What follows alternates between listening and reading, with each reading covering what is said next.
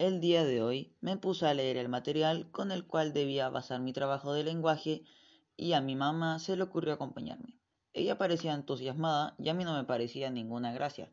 Entonces comenzamos con el documental de Violeta Parra, que a todo esto lo pueden encontrar en YouTube.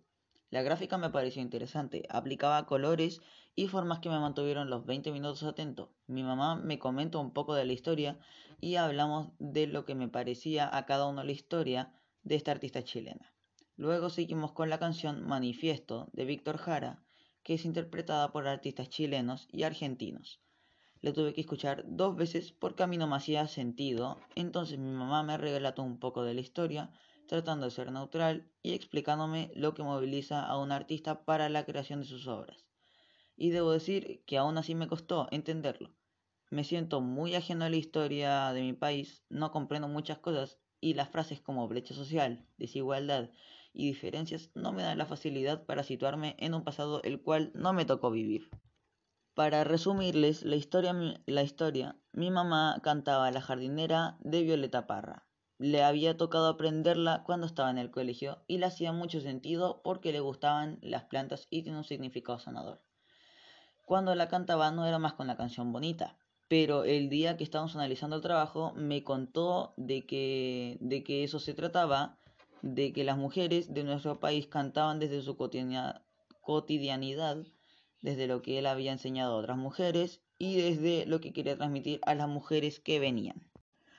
Ahora vamos a trabajar con el primer poema de Pablo Neruda, con la biografía y el documental de Violeta Parra y la canción de Víctor Jara en los cuales nosotros sentimos que como línea común es la manera en que ellos vuelcan de manera artística la realidad o la experiencia que viven día a día.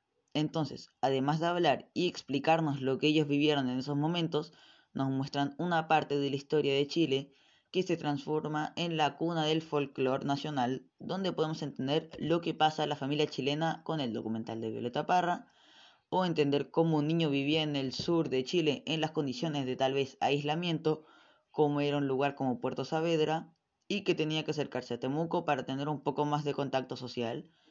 Pero frente a eso, él decide volcar su aburrimiento, su necesidad de arte a través de la lectura.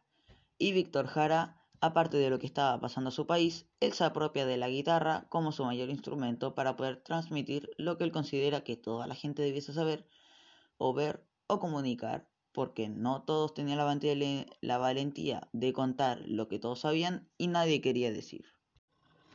Acá vamos terminando este hermoso podcast. Un hermoso agradecimiento a mi profesora, que voy a mantener privacidad, pero le agradezco mucho por inspirarme a hacer este hermoso trabajo. Me gustó mucho hacer este, este preciso trabajo como podcast porque me inspiró, por así decirlo, a explayarme más con las palabras para poder explicar todo y también para empezar a expresarme con las palabras, porque antes solo me expresaba con gestos principalmente, no hablaba mucho.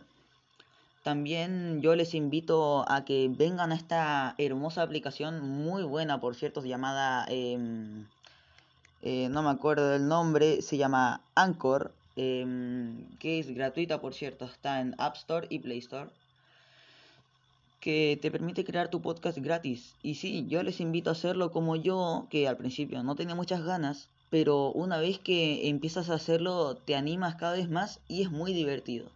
Bueno, concluyendo aquí mi trabajo, espero que les haya gustado mucho y bueno, eso mismo, que tengan un hermoso día todos los que me están escuchando. Adiós.